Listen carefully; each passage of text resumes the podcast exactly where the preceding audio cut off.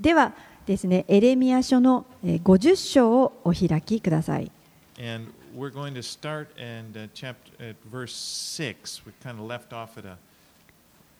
50章の6節から始めたいと思います。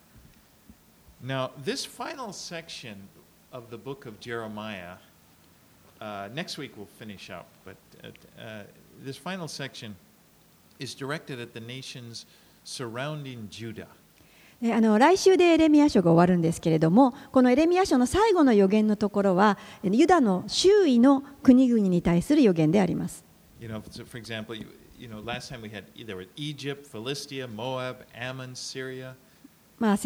前回やりましたけれども、エジプト、ペリシテ、モアブ、アモン、シリアなど。ではのその地図を見ますと、ユダの周りにその国々の名前を見つけることができます。そしてまた、えー、ペルシャの北ペルシャのところのエラムという国に対しての予言もありました。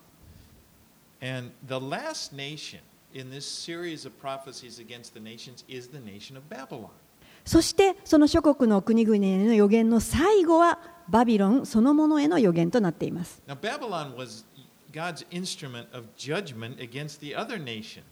でバビロンというのは周りの諸国を滅ぼすために神が用いた国の一つでした。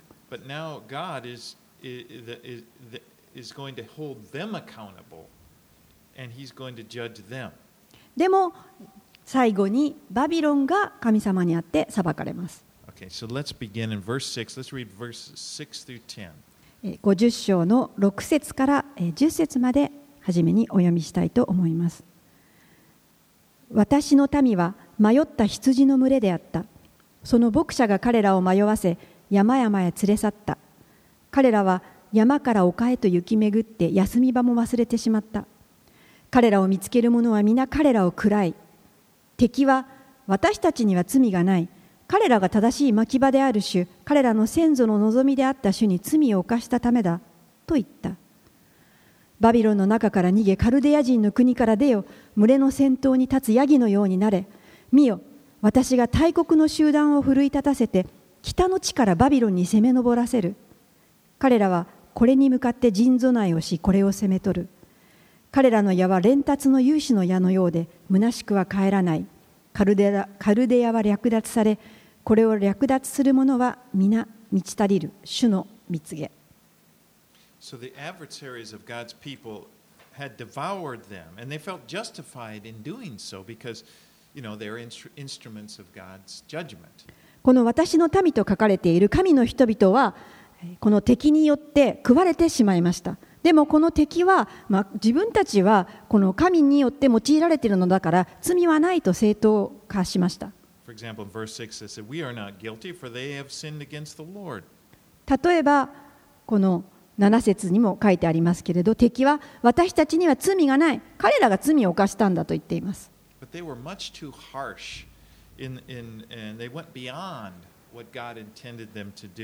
ところが彼らは神様が意図した以上の方法でユダを苦しめて征服していました。ですから神はその彼らバビロンも滅ぼされると言われます。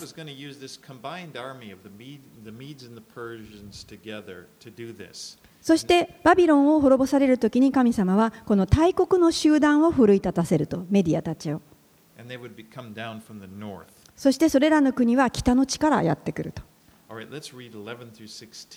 では11節から16節をお読みいたします。私の相続地を略奪する者たち。あなた方は楽しみ小躍りして喜び穀物を打つメスの子牛のようにはしゃぎ荒馬のようにいなないても。あなた方の母は痛く恥を見あなた方を産んだ者は恥ずかしめを受けた。見よ彼女は国々のうちの最後のもの荒野となり砂漠と荒れた地となる。主の怒りによってそこに住む者はなくことごとく廃墟と化する。バビロンの辺りを通り過ぎる者は皆色を失いそのすべての打ち傷を見てあざける。すべて弓を張る者よバビロンの周りに陣備えをしこれをいよ矢を惜しむな。彼女は主に罪を犯したのだから。その周りに時の声を上げよ彼女は降伏した。その柱は倒れその城壁は壊れた。これこそ主の復讐だ。彼女に復讐せよ。彼女がした通りにこれにせよ。種をまく者や借り入れの時に鎌を取る者をバビロンから切り取れ虐げる者の剣を避けて人はおのおの自分の民に帰り自分の国へ逃げてゆく The, the prophecy against Babylon is, is more mysterious than the prophecies that were given to the other nations. このバビロンへの予言というのはその他の諸国への予言よりもより謎めいたものとなっていますなぜならあのここの、えー近い将来の予言とそしてまたはるか未来の予言のこの同時が兼ね備えて書かれているからです uh, you know what's recorded in scripture and also re- recorded in history how the Medes conquered Babylon. で私たちは歴史を見たりまた御言葉の中に記されていることからこのメディア王国が一体どのようにしてバビロンを征服したかというのをすでに知ることができます And, they, and totally. そこを見るとこのバビロンは今読んだこの予言に記されているような滅ぼされ方はしていないんです In fact, the, the city of Babylon was taken, was conquered without much of a battle at all. で実際このバビロンという町はこのあまり血を流さずにあの簡単に征服された町でした Now, the, Me- the Medes had come, they had besieged the city, このメディア王国はバビロンのあまあ首都を取り囲みました but Babylon had huge walls. And they had crops inside the city, and the Euphrates River came and ran through the city and divided the city in half. It was like they would, it was like they had everything they needed. でこのバビロンの町の城壁というのはとても高くてそしてあの守られていましたそしてえー真ん中にあのユーフラテス川があ流れていてであの全くこの隙間もないというところでそしてそして彼らはすべて必要なものを中に蓄えていました.だから.本当にもう自分たちであの食料もありますしあの全くこの他の国に征服されるようなあのところではなかったんです But during the night, while the Babylonians were celebrating a feast to their gods, they were unaware that the water level of the Euphrates was going down, down, down. ところがですねバビロニア人たちが、まあ、宴を催している時に、えー実はユーフラテス川の水位が少しずつ下がってきていてたことに彼らは気づきませんでした Because what, what was happening was the, the, the Medes had taken, diverted the water uh, upstream, so the water was, you know, to divert the water course, so the river water was going down, down, down. And then when it, wa- when it came low enough that the soldiers were able to wade under the wall, and they came up and they surprised them and they took over the city. でこのバビロンの城壁の囲まれていた中に川がこう流れていて水門で閉ざされていたんですけれどもその メディア王国はその川のところにあの道ができるのではと思ったのでその川の水を周りにこう、えー迂回をさせる方向を取りましてそして宴をやっている最中にどんどんどんどん水位をあの下げていきましてそしてやがて人が門の下を水のところをくぐれるようになった時にメディア軍は一斉に城壁の中に入ってくることができてしまいました。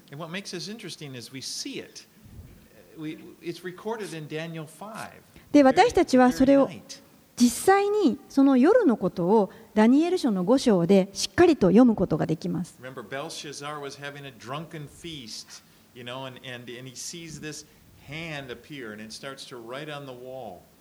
そのダニエル書の5章でベルシャツァル王バビロンのネブカデネザルの息子が王になっていましたけれどもその王が宴をしているとそこに手が出てきて何かをものを書き始めたんです。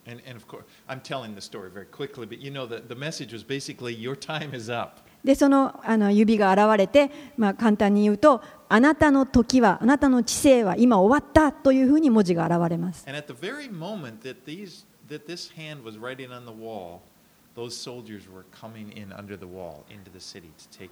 で、まさしくその神の指がその言葉を壁に書いている最中に、ユーフラテス川の水位が下がってメディア軍たちが中へ押し寄せてきていたんです。で、この町はあの無傷のままあの征服されました。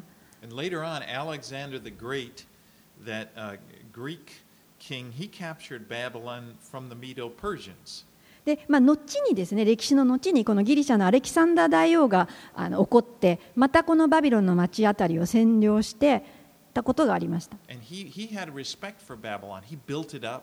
でアレキサンダー大王はこのバビロンの町にまあちょっと敬意をあの施していたので、まあ、この町をもう一度再建しようかというふうにやってみたこともありました。で、まあ、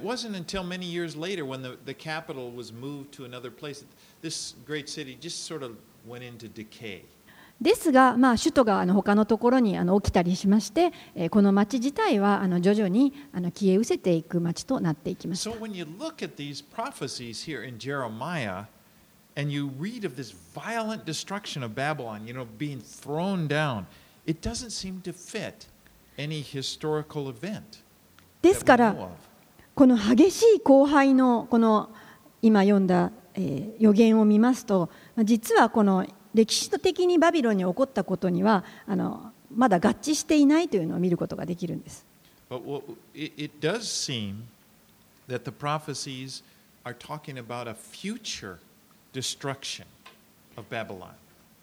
ですがこの御言葉の中にはこのその当時ではなくてこれから起こるこの将来バビロンに起こる予言が含まれているということを見ることができます For。example, if you read Revelation chapter 17 and 18, there is much written there about the destruction of Babylon, which seems to be very similar to these prophecies. 例えばですね、黙示録の17章、18章を皆さんがお読みになるならば、ここではるかにえーこの記述に近いバビロンの滅亡についての予言が書かれています。Revelation, Revelation 18:2 says, "Fallen, fallen is Babylon the Great." 黙示録の18章の2節では、倒れた、倒れた、大バビロンがと And then further on in verse 21, it says, So will Babylon, the great city, be thrown down with violence また、目書録の18章の21節では、大きな都バビロンは激しく打ち倒されて、もはやなくなって消え失せてしまうと。このバビロンという町は、この聖書の御言葉の中において特別な意味があります。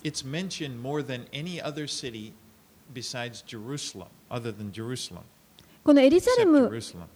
を除いてはあのバビロンが本当に多く聖書の中で出てきます。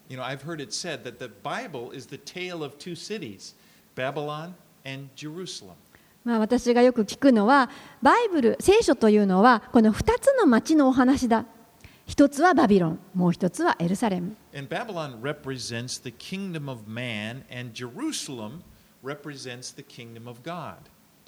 バビロンは、人の建てた王国を表しておりエルサレムは神の建てた王国を表しています。バビロンというのは創世紀の11章から始まっています。バベルの塔です。お話を覚えてるでしょうか？Genesis 11:4, they say, it says, "Come, let us build ourselves a city and a tower with its top in the heavens, and let us make, make a name for ourselves, lest we be dispersed over the face of the whole earth." 創世紀の11章の4節にさあ我々は町を建て頂が天に届く塔を建て名を上げよう我々が全地に散らされるといけないからと So from the very beginning, it's like Babylon is, is the creation of man, you know, w- w- let,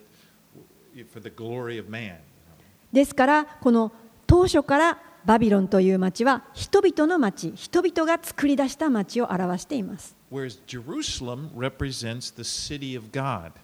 しかしエルサレムは神の王国を表しています And And, we know at the very end of the Bible, at the end of Revelation, what do we see? We see Jesus coming back and we see Jerusalem, you know, as, as ruling the earth, is the center of his, the Lord's rule of the earth. 聖書の最後ではイエス様がこの地上に戻ってこられるところはエルサレムですそしてそのエルサレムから全地を支配すると that. そしてその直前にバビロン大バビロンは滅ぼされると So, in a nutshell, Babylon represents the kingdom of, kingdom of man, and, and, and Jerusalem, the kingdom of God. 要するに、バビロンは人間の王国を表していて、エルサレムは神の王国を表しているということが聖書全体を通して流れているということです。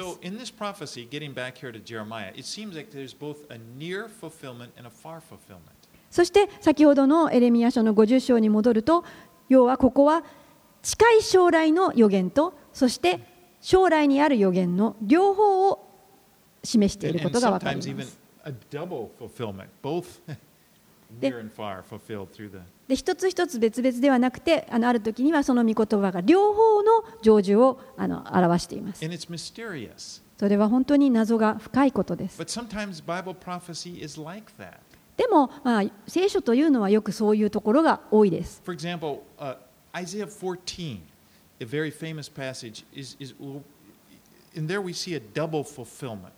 このイザヤ書14章にも同じようにこの両方の予言を兼ね備えた箇所があります。He begins in chapter 14 and he's prophesies against the king of Babylon. イザヤ書は14章で、えーバビロンの王について語っています。But as you, as you read, you start to realize, well, he's talking about, he is talking about the king of Babylon, but he's talking about more than just the human king. And he begins to describe Satan and, and how, you know, how Satan exalted himself against God. まあ、イザヤ書の14章を読んでいきますともちろんイザヤはバビロンの王この人間の王のことについて話し始めているんですけれどもどんどん読み進めていくと彼はこの世の王悪魔のことについて話をしていることが分かります。悪魔がいかに神に反抗して自分自身を高めているかというところを読むことができます。So ですから予言にはこのミステリーで謎な部分があるということです。でそれはそれでいいんです。私たちはすべてのことを今解き明かす必要はありません。聖書というのは超自然的な言葉なんです。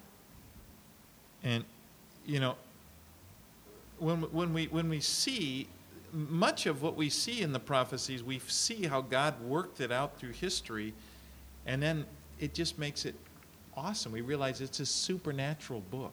私たちが御言葉を読むときにこの歴史で実際に神様がなされたことを見て見ることもできますしそしてまだこれから起こることも見てそのことを通してまた聖書の恐れ多さを知るんです。And even if, and for those parts that we don't understand, we just rest. We just know, okay, well, God is going to work it out. I don't understand it, but it's going to, it's going to, this is what's going to happen. 例えば聖書の中でまだちょっと理解に苦しむようなところがあったとしても私たちはそこに安心することができますなぜなら神が働かれておられる神がやがてそれを行われるだけだ All right, let's go 17 through 20.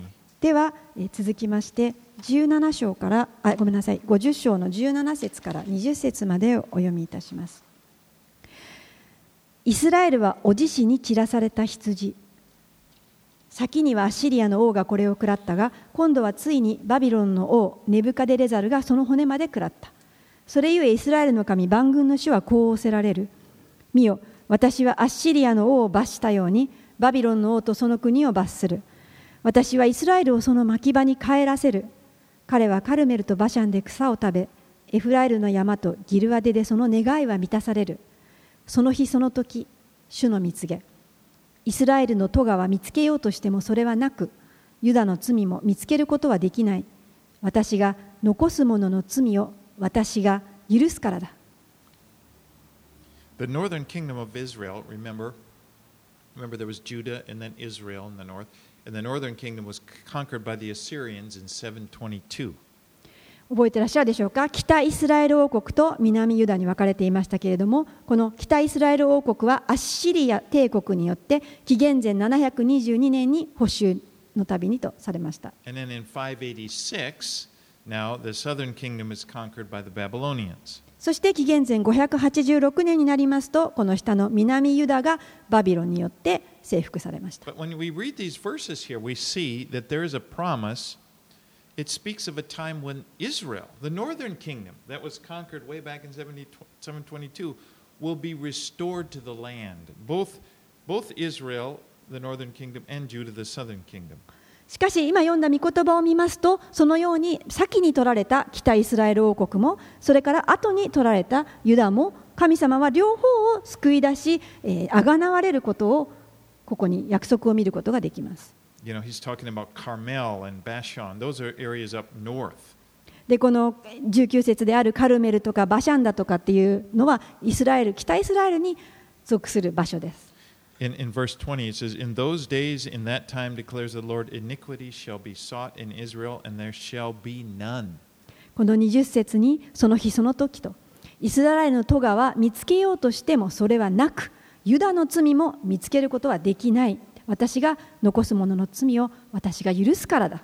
And so in here we see there's a promise. We see one of the great, the great promises of the new covenant. 私たちはここに神様からの新しい契約のこの偉大な贖いを見ることができます。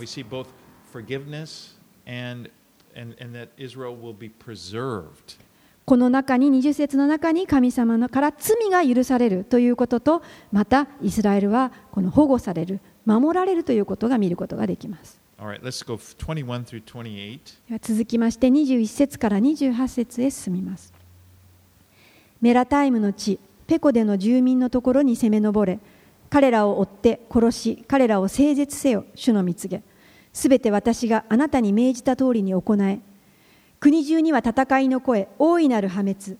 万国に打った鉄槌はどうしておられ砕かれたのかバビロンよ。どうして国々の恐怖となったのかバビロンよ。私がお前に罠をかけお前は捕らえられた。お前はそれを知らなかった。お前は見つけられて捕まえられた。お前が主に争いを仕掛けたからだ。主はその蔵を開いてその憤りの武器を持ち出された。それはカルデア人の国で万軍の神主のされる仕事があるからだ。四方からそこに攻め入れその穀物蔵を開けこれを麦束のように積み上げこれを整絶して何一つ残すな。そのお牛を皆滅ぼせほふり場に下らせよ。ああ哀れな彼ら。彼らの日その刑罰の時が来たからだ。聞け。バビロンの国から逃れてきた者がシオンで私たちの神主の復讐のことその宮の復讐のことを告げ知らせている。So Babylon will be broken, but Israel will be redeemed. バビロンはこのように破壊され、イスラエルはあがなわれます。Whenever you see land of the Chaldeans, that, that refers to Babylon, Babylonian Empire. カルデア人の国というふうに見たら、それはバビロニア人、バビロンの国を指していると思ってください。Now, Babylon is called in verse 23 the hammer of the whole earth. この24節を見ると、23節を見ると、バビロンは鉄の杭、まあ、ハンマー、鉄の金槌だと書いてあります。And she will be destroyed because she opposed the Lord, verse 24. しかし24節でそのような鉄杭は折られ砕かれた。なぜなら24節お前が主に争いを仕掛けたからだ。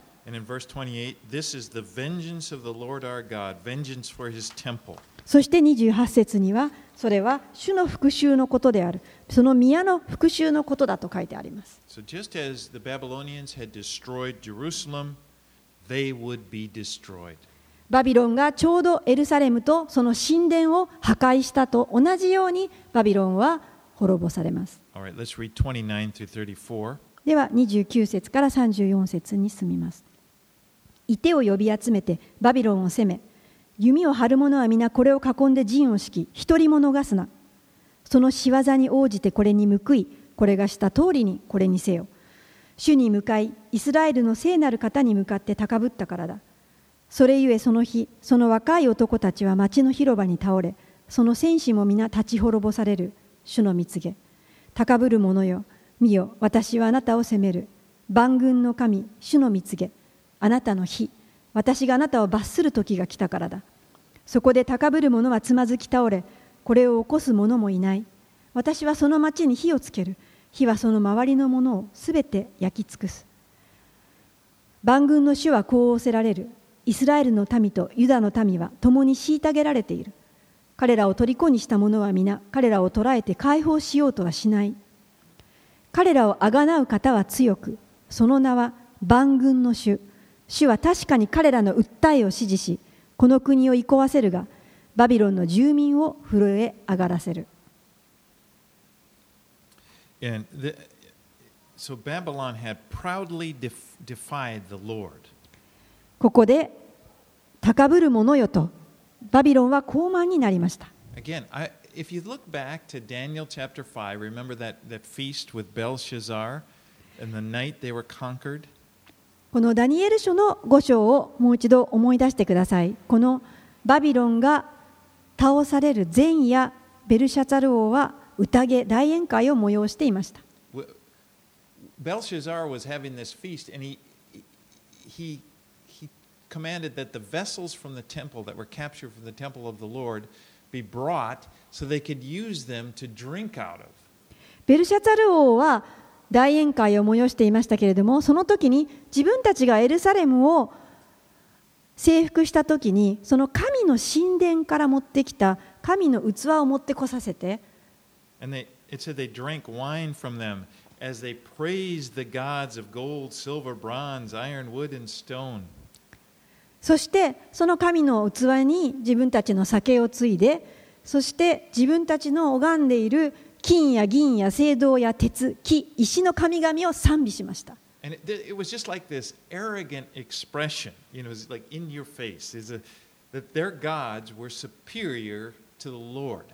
これはまさしく神に対しても傲慢なまた挑戦的な態度です。つまり自分たちの神々の方が神殿の神よりも勝っていると And that, and as we, we mentioned before, that very night, then we, we see like here in verse 30, her young men shall fall in her squares, and her shoulder and her soldiers will be destroyed. しかしそのまさしくその夜に彼は殺されます30節それそのへそれゆえその日 You know, so, so often God is, you know, gracious and long suffering. People sin, people mock God, and nothing seems to happen. であのよくですね私たちは人々があざけってたりとかしますけれどもまるで私たちに神がいないかのようにあの周りの人たちはあざけるかもしれません But I, I love that story in Daniel because in that, that time, in that case, God answered like that. It's like, yeah, they're drinking, let's drink to the gods. And all of a sudden, this hand comes and starts writing on the wall. でもそのように人々が神の人をあざけってそして神の民の神の器に自分たちの偶像のお酒をついでそして喜んでいるその瞬間に神はあの彼らを倒されると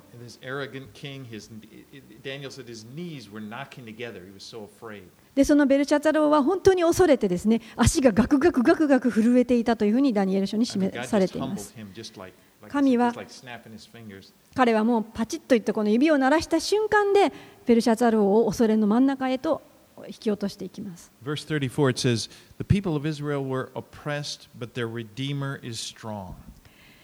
ここに34節。彼らをあがなう方は強くその名は万軍の主。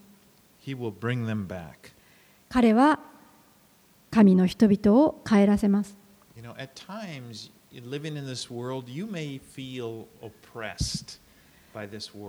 このような地上に住んでいますと、あなたも時にそのような虐げを受けているように思う時があるかもしれません。しかし覚えておいてくださいあなたをあがなう方は強いのです It, it, brings to me that, it reminds me that story of Job. Remember Job? He was, he was having all of these problems, and his you know, friends were there. And they, they were accusing him, you know, it's because you've done wrong. That's why you're having all these problems. でここを思うとまた呼ぶ記の呼ぶを思い出します呼ぶは本当にあのいろいろな辛い目に遭っていましたそしてその時に彼の友達という人がやってきてその何か慰めようと思ってくるんですけれども結果的には呼ぶ君が何か間違ったことをしたんではないかというふうに責め始めるのです。And there in chapter 19 of Job, 1925, Job says, For I know that my Redeemer lives, and at the last he will stand upon the earth. しかしヨブはそのように責められつつも19章の25節でこのように告白をしますいや私は知っている私をあがなう方は生きておられるそして後の日に塵の上に立たせてくださると.すべての終わりの時に私たちは主であるイエスと一緒に立つんです right, let's read verses 35 through 40. で35節から40節へ進みたいと思います剣がカルデア人にも主の蜜げバビロンの住民その首長たち知恵ある者たちにも下る。剣が自慢する者たちにも下り彼らは愚かになる。剣はその勇士たちにも下り彼らはおののく。剣がその馬と車とそこに住む根血の民にも下り彼らは女のようになる。剣がその財宝にも下りそれはそれらはかすめ取られる。その水の上には日照りが下りそれは枯れる。ここは刻んだ像の国で彼らは偶像の神に狂っているからだ。それゆえそこには荒野の獣が山犬と共に住みダチョウがそこに住む。もういつまでも人は住まず世々にわたって住む人はない。神がソドムとゴモラとその近隣を滅ぼされたように主の蜜げ。そこには人が住まずそこには人の子が宿らない。Yes, a sword of God's judgment will come against all types of people. この神の裁きである剣はあらゆる民の人々の上に来ます He mentions uh, braggarts or diviners, verse 36, and their idols in verse 38. 例えば36節この、えー占いをして自慢をしている者やあるいは38節偶像の神に狂っている人たちの上に Babylon was known for her idols. このバビロンは偶像でもとてもよく知られている国でした In fact, that's one of the reasons Judah was brought into captivity into Babylon to, in, in or- order that they would be cured of their idolatry. このユダがバビロンに捕囚に連れ連れてこられた、まあ、理由の一つはあの偶像礼拝をこう直すためでした。You know, they'd get so sick of idols. They would be around them all the time and they would see what they were like. で偶像にあの侵されていたあの気持ちが侵されていたバビロンはとにも偶像に囲まれていてそのような中で生活をしていました。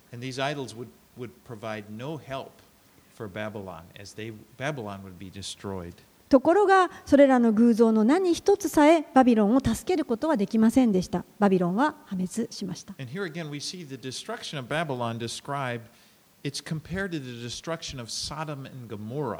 でここでバビロンの滅亡についてはソドムとゴモラと例えられています。なぞられています。No, no there.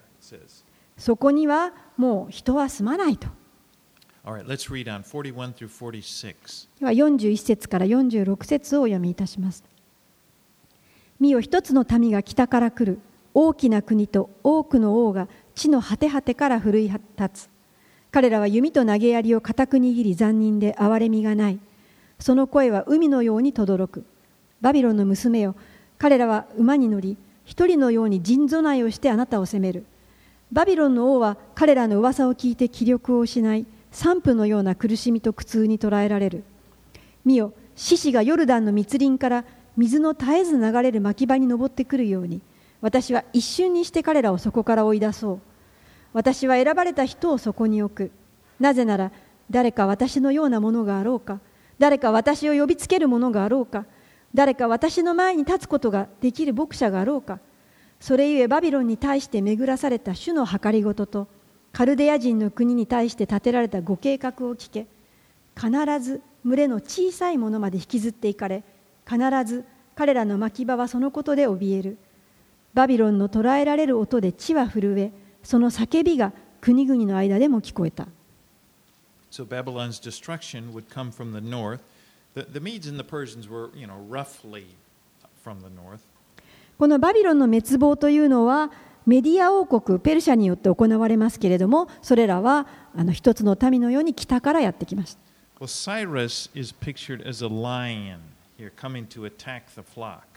でここであのペルシャのクロス王が獅子として、え、例えられていて獅子がヨルダンの密林からやってきてやっつけると。So, here in, verse 44, the lion is Cyrus.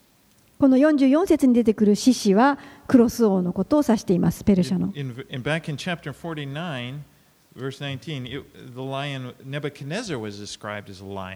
49章にあの戻りますと、49章の19節では、獅子はその当時はネブカデネザルのことを指していました。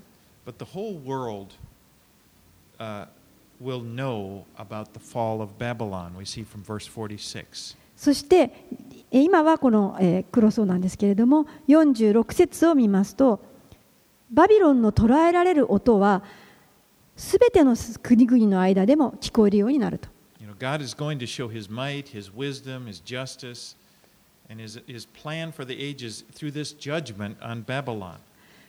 神はご自身の力と知恵とそして正義とそれらすべて長年にわたって立てられた神のご計画をバビロンの滅ぼ滅ぶことを通して世界に知らせます Let's uh, now read in chapter 51, verses 1 through 5. 51章の1節から5節をお読みいたします。主はこう仰せられる。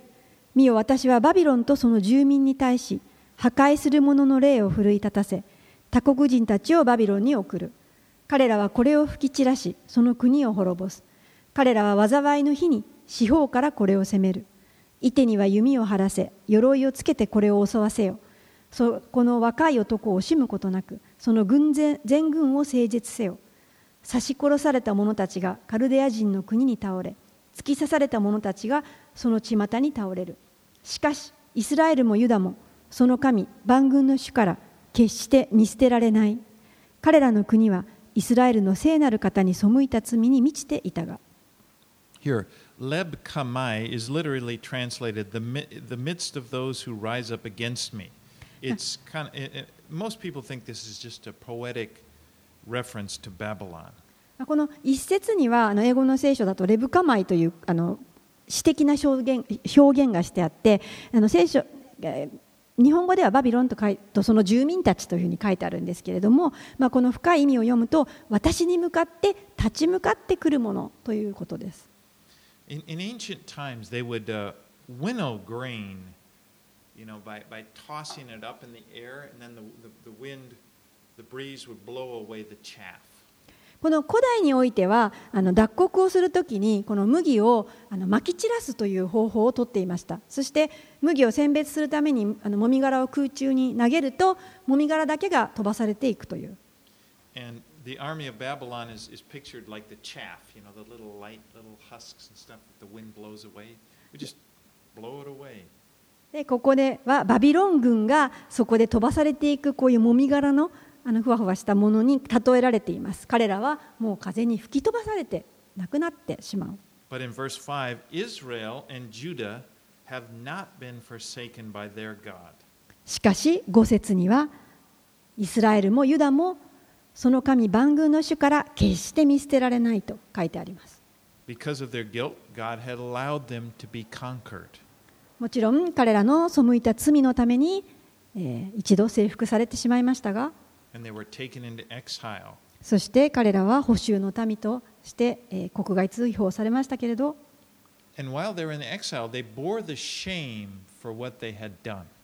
彼らは補修されている間に自分たちがやってしまった罪の恥を負いながら生きていました。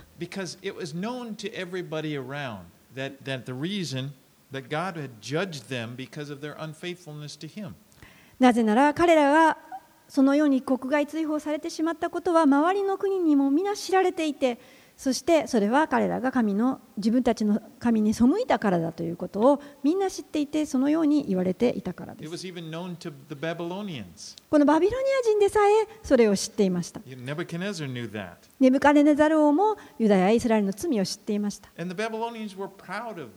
だから彼らはバビロニア人たちは自分たちを誇っていました But you can imagine now hearing this prophecy of Jeremiah's, what that would do to them in, in, in, in exile, laboring under this shame, under this feeling, to know that, that uh, it's not always going to be so, that the tables are going to be turned. しかしこのエレミア書を見るときにそのような補修の中ですごく辛い神に罪を犯してしまったというその恥を負って生きている人たちを 神様はいつまでもそのままにしておかれない立場が逆転をする時が来るというのをここで見ることができるんですイスラエルは許されるんです回復されます.しかしバビロンは彼らの罪のために裁かれます You know, it, it reminds me a lot of what happens now in the spiritual realm. でこれは私たちが今住む今住むこの世界の霊的な世界を思わされます You know, Satan, the Bible says, Satan accuses us before the Lord. 聖書は悪魔は日々人々の罪を神に告発していると書いてあります Revelation 12:10. それは黙示録の12章10節に書いてあり And ま you す know his accusations are correct. 皆さんご存知でしょうか？悪魔が私たちを責めるときにそれは本当なんです。当たってるんです。We are we have sinned. 私たちは罪を犯しています.私たちは罪人です.私たちは私たち自分自身に罪の恥を招いていますそして悪魔悪霊たちはそれが大好きです。私たちのその汚れや罪を神のもとへ持っていきます。でもそれで話が終わりではないんです。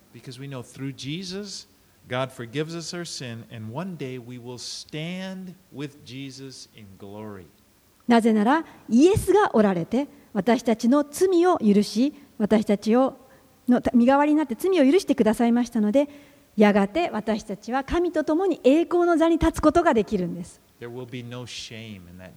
その時には私たちにはもう罪,罪や恥はありません。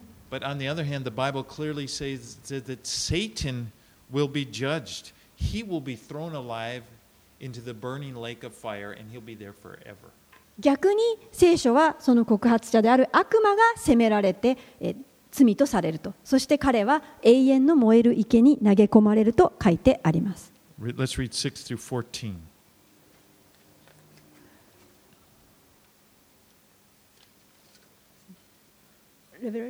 あ、あ no, I'm, I'm sorry, Jeremiah. あエレミあごめんなさいエレミエレミヤ書のえー51章に戻りたいと思います6 through 14. 6節から4えー14節までお読みいたしますバビロンの中から逃げそれぞれ自分の命を救えバビロンの咎のために立ち滅ぼされるな。これこそ主の復讐の時報いを主が返される。バビロンは主の御手にある金の杯すべての国々はこれに酔い国々はその葡萄酒を飲んで酔いしれた。たちまちバビロンは倒れて砕かれた。このために泣きわめけ。この痛みのために入港を取れあるいは癒されるかもしれない。私たちはバビロンを癒そうとしたのにそれは癒されなかった。私たちはこれを見捨てておのおの自分の国へ帰ろう。バビロンへの罰は天に達し大空まで登ったからだ。主は私たちの正義の主張を明らかにされた。来たれ私たちはシオンで私たちの神主の技を見業を語ろう。矢を研ぎ丸い戸建てを取れ。主はメディア人の王たちの霊を奮い立たされた。主の身思いはバビロンを滅ぼすこと。それは主の復讐その宮のための復讐である。バビロンの城壁に向かって旗を上げよ。見張りを強くし万兵を立てよ。伏兵を備えよ。主は計りごとを立てバビロンの住民について語られたことを実行されたからだ。大水のほとりに住む財宝豊かな者よ。あなたの最後あなたの立ち滅ぼされる時が来た。万軍の主はご自分を指して誓って言われた。必ず私はバッタのような大軍の人をあなたに満たす。彼らはあなたに向かって叫び声を上げる。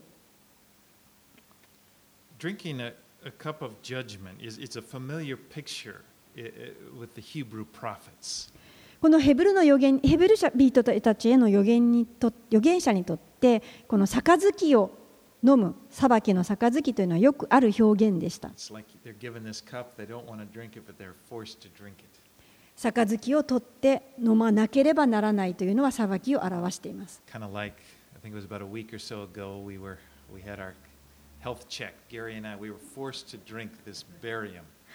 例えばですね、私とギャリーは何, 何週間か前に健康診断に行きまして、この飲まなくてはいけないあのあのバリウムをね こう飲まされました,た。多分きっとそんな感じで無理やり飲まなければならない裁き。But here, Babylon is represented as God's instrument kunigunio、さばでもここであのバビロンは他の国々を周りのすての国々を裁くためにその杯として神の器として用いられていました。Many of, you know, Babylon is, is God's instrument, and, and many of these nations around that were described in 46 through 49. そしてあのそのようにすべての周りの国々をバビロンが神の,、えーえー一部神の神に使われて裁いていくところはエレミアの46章から49節に記されていましたね。And then in 8 and 9, it says, Wail for her, take balm for her pain. Perhaps she may be healed. We Would have healed Babylon, but she was not healed. 51章の8節バビロンは倒れて砕かれた。このために泣きわめけ、その痛みのために入香を取れ、あるいは癒されるかもしれない。This is a, a sarcastic reference. これはあの皮肉な表現です。You know, it's like a taunt. They, the nations, they, they would not wail. Of course, they wouldn't wail over this nation that made them suffer so much. They wouldn't cry for it. もう泣きわめけと書いてありますけれども、周りの国々がバビロンのために泣きわめくわけがありません。自分たちがどれだけひどい目に遭ってきたか。もうバビロンが倒れてくれて本当にありがたくて、もうみんな喜ぶ方です。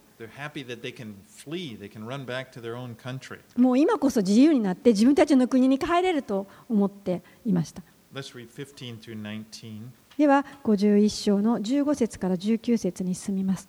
主は道からをもって地を作り、知恵をもって世界を固く立て、英知をもって天を張られた。主が声を出すと水のざわめきが天に起こる。主は地の果てから雲を昇らせ、雨のために稲妻を作り、その蔵から風を出される。すべての人間は愚かで無知だ。すべての近在苦人は偶像のために恥を見る。そのいた像は偽りで、その中に息がないからだ。それは虚しいもの物笑いの種だ。刑罰の時にそれらは滅びる。ヤコブの分け前はこんなものではない。主は万物を作る方。イスラエルは主はイスラエルは主ご自身の部族。その皆は万軍の主である。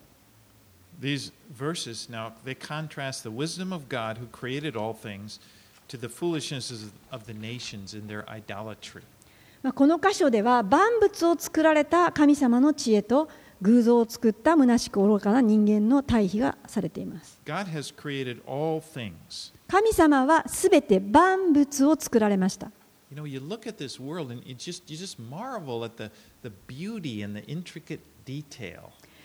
どうかこの自然や世界を見てください。どれだけの複雑さと、ま、詳細な絶妙な仕組みがあるでしょうか。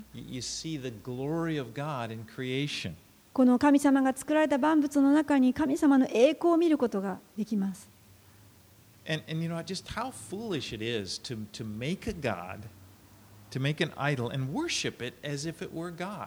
私たちはこの人間の愚かさを見ることができます。自分の手で作ったその偶像やいたものをそれ自分の神として拝んだりします。17節にこうはっきり書いてあります。その偶像の中には息がないからだと。You know, it just should be obvious that they're not gods. もうこれはですね、その作ったものが神ではないことは明らかではないでしょうか。Verse 18 They are worthless, a work of delusion. この18節では、あの虚しくあの物笑いである、まあ、妄想したものだと。It, it reminds me of the, the words of the psalmist in Psalm 115. これはあの詩篇の115編の4節から8節を思い起こさせます。 He, he's he's uh, describing idols in verse 4 through 8. He says, Their idols are silver and gold, the work of human hands. They have mouths, but they do not speak, eyes, but they do not see. They have ears, but they do not hear, noses, but they do not smell. They have hands, and they do not feel, feet, and they do not walk. And they don't make a sound in their throat. And those who make them become like them. So do all who trust in them. 詩篇の115編の4節から8節を読みいたします。彼らの偶像は銀や金で人の手の技である口があっても語れず目があっても見えない耳があっても聞こえず鼻があっても嗅げない手があっても触れず足があっても歩けない喉があっても声を立てることもできないこれを作る者もこれに信頼する者も皆これと同じである You like you. あなたはあなたが拝んでいるもののようになります like verse 8 says. まるでこの8節が言っているのと同じです詩篇の if you if you the created things as if they are God, you will be brought down. You will be pulled down because もしあなたが、まあ、誰か人の手によって作られたものを拝むならばあなたはそのようなものになります。つまりあなた自身を低めそれよりも低いものにします。You ある人たちはこの自然を神のようにあの拝んだりします。outdoors nature guy, あの外に出るのがアウトドアの人なので外が大好きですし自然を愛してますけれどでも自然を拝んだりはしませんあれは神ではないです。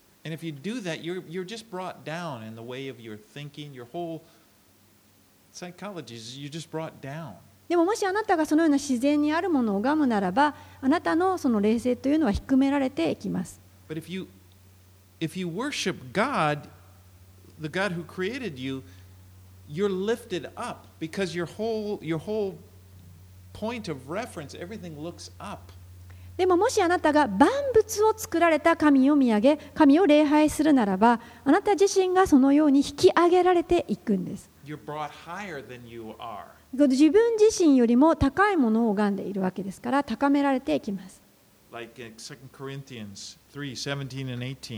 in 2 Corinthians 3, 17 and 18. これはコリント人への手紙の第2の3章17節18節を見ても明らかです And we all, with unveiled face, beholding the glory of the Lord, are being transformed into the same image from one degree of glory to another. For this comes from the Lord who is the Spirit. この私たちは皆顔の覆いを取り除けられて鏡のように主の栄光を反映させながら栄光から栄光へと主と同じ形に姿を変えられていきますこれはまさに御霊の主の働きによるのです Let's read 50, uh, 20 through 24. 51節のあごめんなさいエレミアの51章に戻りまして 20, 20章から24節20か 20, uh, 20 to 24. Yeah. あなたは私の鉄槌、戦いの道具だ。私はあなたを使って国々を砕き、あなたを使って小王国を滅ぼす。あなたを使って馬も騎手も砕き、あなたを使って戦車も魚車も砕き、あなたを使って男も女も砕き、あなたを使って年寄りも幼い者も砕き、あなたを使って若い男も若い女も砕き、あなたを使って牧者も群れも砕き、あなたを使って農夫もくびきを追う牛も砕き、あなたを使って総督や長官たちも砕く。私はバビロンとカルデアの全住民に、彼らがシオンで行ったすべての悪のために、あなた方の目の前で報復する主の蜜げ。Babylon is described as my hammer and weapon of war. バビロンはここで私の鉄槌、戦いの道具だというふうに書かれています。So God, who once used Babylon as his hammer, but now he, they will receive judgment. Verse, ver- verse 24 For all the evil that they have done in Zion. 神様はこの20節で私の鉄槌、まあ、金槌のような戦いの道具であったとそして多くの民を裁くよ裁くために用いましたけれどもでも24節であなたがシオンで行ったしかしバビロンの罪のために彼らはまた、えー征服されてしまいます.バビロンは自分が自分たちが神の民た人々にしたことの罪の結果として裁きを受けます。Let's read 25 through 33. では51章に戻ります。As we're going to go today. But 25節から33節で、えー最後のところをお読みしたいと思います。全地を破壊する破壊の山よ。見よ私はお前を責める。主の蜜げ。私はお前に手を述べお前を岩から突き落としお前を焼け山とする。誰もお前から石を取って炭の石とするものはなく礎の石とするものもないお前は永遠に荒れ果てる。主の蜜げ。この地に旗を掲げ国々の中に角笛を鳴らせ。国々を整えてこれを攻めよ。あららてミニアシュケナズの王国を召集してこれを攻めよ。一人の長を立ててこれを攻めよ。群がるバッタのように馬を登らせよ。国々を整えてこれを攻めよ。メディア人の王たちその総督やすべての長官たちその支配する全土の民を整えてこれを攻めよ。地は震えもだえる。主はご計画をバビロンに成し遂げバビロンの国を住む者もない荒れ果てたちとされる。バビロンの勇士たちは戦いをやめて砦の中に座り込み彼らの力も干からびて女のようになる。その住まいは焼かれ勘抜きは砕かれる。飛脚は他の飛脚に走り次ぎ死者も他の死者に取り次いでバビロンの王に告げて言う。都はくまなく取られ私場も取られ足の船も火で焼かれ戦士たちはおじまどっている。イスラエルの神万軍の主がこう仰せられたからだ。バビロンの娘は踏まれる時の内場のようだ。もうしばらくで借り入れの時が来る。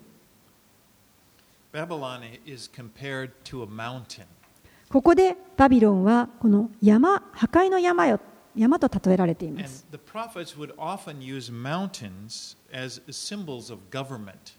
この預言者たちはよく山と言ってあの政府のことをこのシンボルとして言います。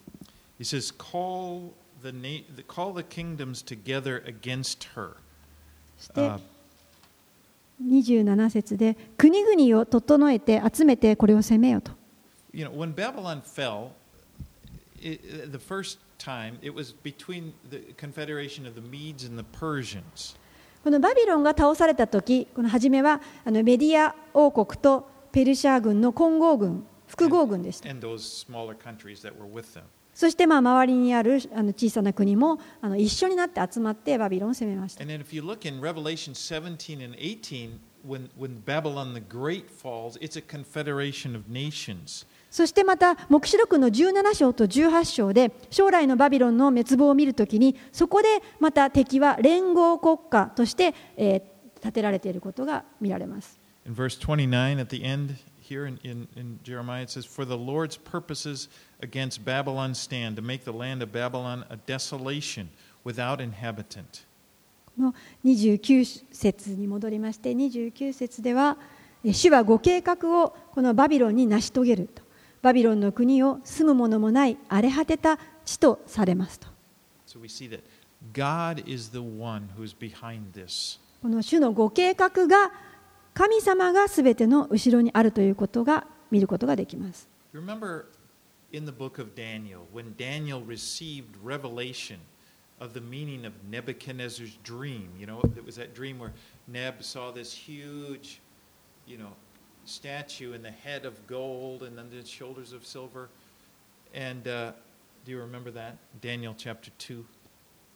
ダニエルの書の中でのことを思い出しますときに彼がバビロンにいたときに神からの啓示を受けますその時のあの一つがあの大きなこの象の夢をあのネブカデネザル王が見たのをそれを解き明かすんですけれども And when Daniel was interpreting it, he said in, in verses 20 through 21 of Daniel 2, Blessed be the name of God forever and ever, to whom belong wisdom and might. He changes times and seasons, he removes kings そのようなあの国々の、えー、が行う啓示を見たときに、ダニエルは2章の20節21節でこのように言いました。神の皆は常しえから常しえまで褒むべきかな。知恵と力は神のものだ。神は季節と時を変え王を廃し王を立て知者には知恵を理性のある者には知識を授けられると神が主権者であられると神はこのすべて地上で行われる出来事をご支配されていると。He raises up nations and he pulls others down. 神はある時ある国家を引き上げそしてある国家を引き下げます。I think that when we look at the world powers, oftentimes we, we tend to think of nations as being the good guys and the bad guys. まあ、私たちが今あの地球というかこの世界を見るときにあのある国家は、まあ、いいやついい人たちである国家はこう悪い人たちのように見えることがあります。And we hope that the good guys will win control. で私たちはこの世界を見るときにどうかこのいい国とかいい人たちがあの支配して勝ってほしいなと思います。まあ確かにある政府はある政府よりも勝っていることもあります。しかし、神様だけが唯一の義なるお方です。で私たちは神様による統治支配が必要なんです。神様の政治が私たちの人生そのものに必要なんです。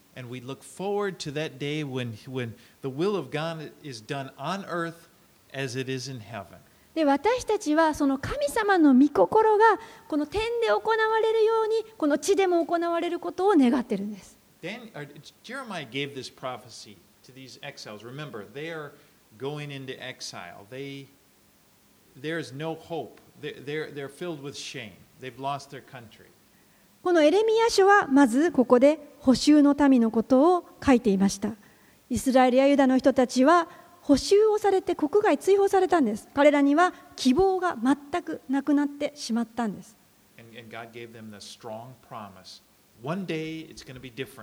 でも神様は約束を彼らに与えました。You will be forgiven. You will be restored. ある時その全てが逆転する。ある時あなたは回復されあなたは救われると。あなたは贖がない主と共に立つと。あなたを虐げる者を私は復讐すると。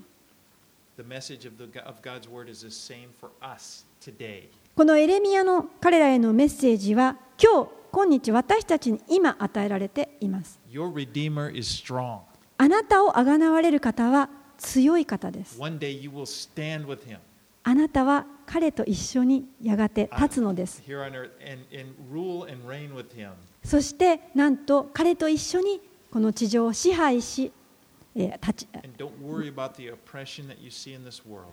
ですからどうかこの地上でのことで、え、虐げられていることで気持ちを気落ちさせないでください。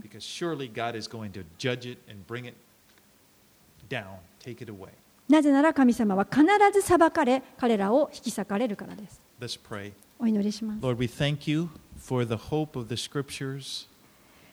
主よこの御言葉にある希望を感謝します。私たちは今申し上げます。あなただけが義なるお方です。そして私たちはあなたの義だけを今待ち望んでいます。この地上すべてをあなたが覆ってくださる日を。And we are, we are so happy now that to say that even right now, as we sit here, you are our King. 私たちは本当に幸せなものです。なぜならあなたが私たちの王だと今言えるからです。We are part of your kingdom, Lord, あなたの王国の中に私たちは入れられました。and your kingdom will never end. そしてあなたの王国は神の国は永遠に終わることがありません。私たちはただあなたにハレルヤと感謝します。イエス様のお名前によってこれらのことをお祈りします。アーメン